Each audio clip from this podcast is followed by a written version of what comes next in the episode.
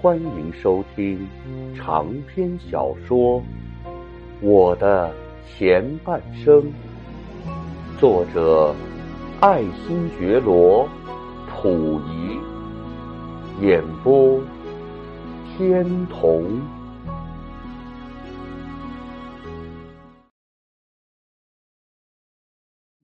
自从辛亥革命以后。根据当时的所谓轻视优待条件，我仍旧居住在紫禁城，仍然保留着皇帝的所谓尊号，仍然是居之不移的，在中华民国对待外国君主的礼遇下，过着关起家门当皇帝的养尊处优的生活。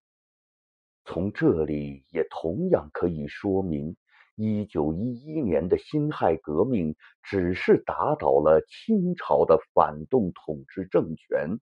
并没有挖出几千年的根深蒂固的封建君主的根子，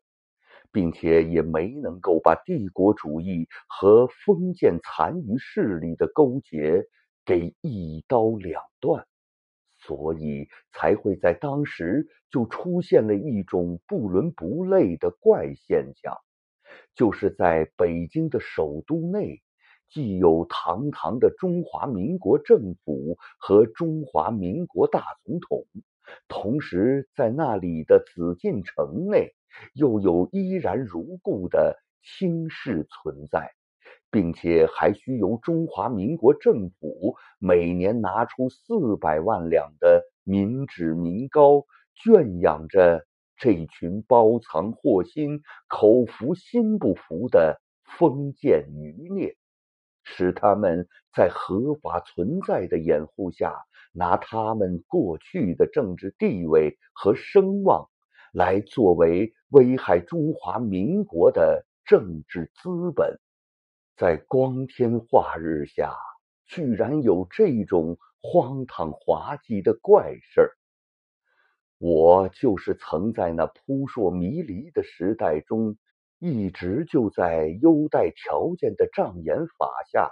过着紫禁城小朝廷的安富、尊荣、享受的寄生生活的。这份优待条件的全文如下。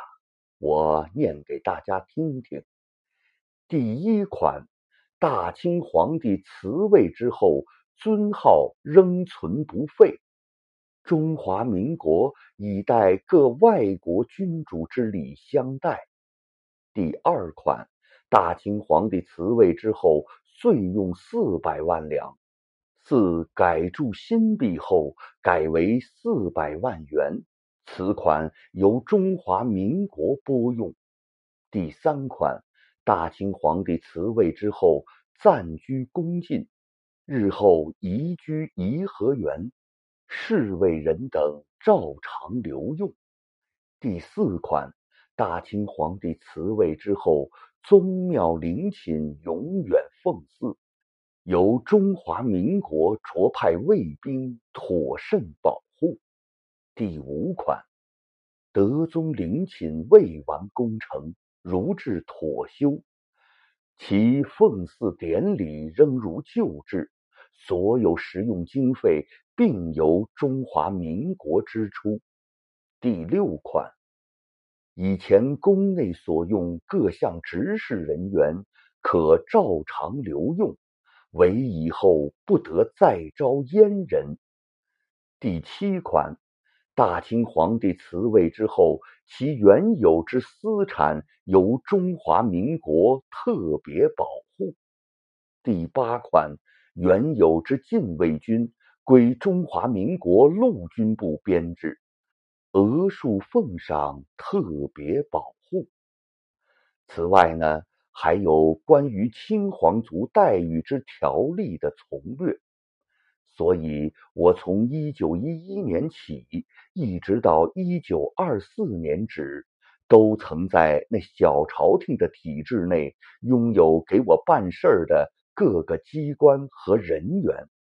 如宗人府、内务府和看守历代祖先陵墓的守护大臣，并内务府大臣管辖下的上寺院栾舆卫以及护军。另外呢，还有时亡而名存的什么御前大臣。御前行走、御前侍卫和在乾清门每日轮流值夜，从头等到三等的乾清门侍卫，最终啊，使我在那封建专制思想意识仍然极其浓厚的宫廷生活中，把我唯我独尊的封建统治阶级的反动本质毫无遗憾的。给培植繁育起来，而成为一个极端自私自利、狂妄自大的罪恶典型人物。在那几年的小朝廷生活中，曾使我认为最突出的事例是：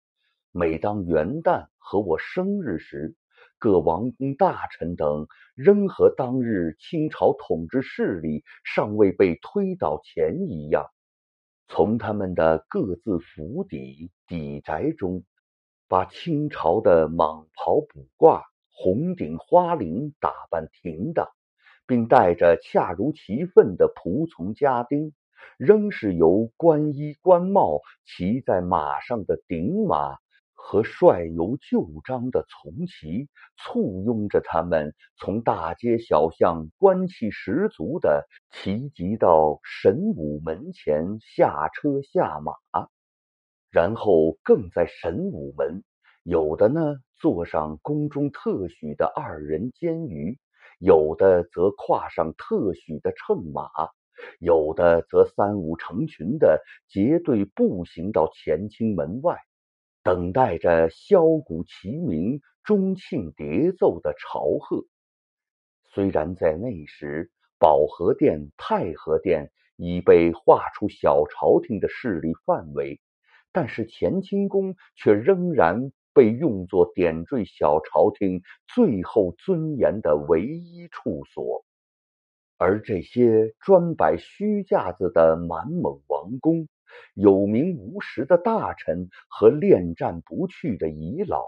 便都在这种三跪九叩的礼节中重温一下过去的旧梦，也可以说是聊胜于无的过一过开倒车之瘾吧。这在当时啊，已经可以算得上够稀奇古怪的了。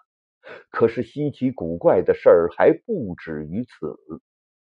就连当时的北洋军阀历任大总统，也是无例外的，在这样的节日里，按例要派遣总统府内的大礼官或是侍从武官长，作为总统的特使，来到乾清宫向我致贺。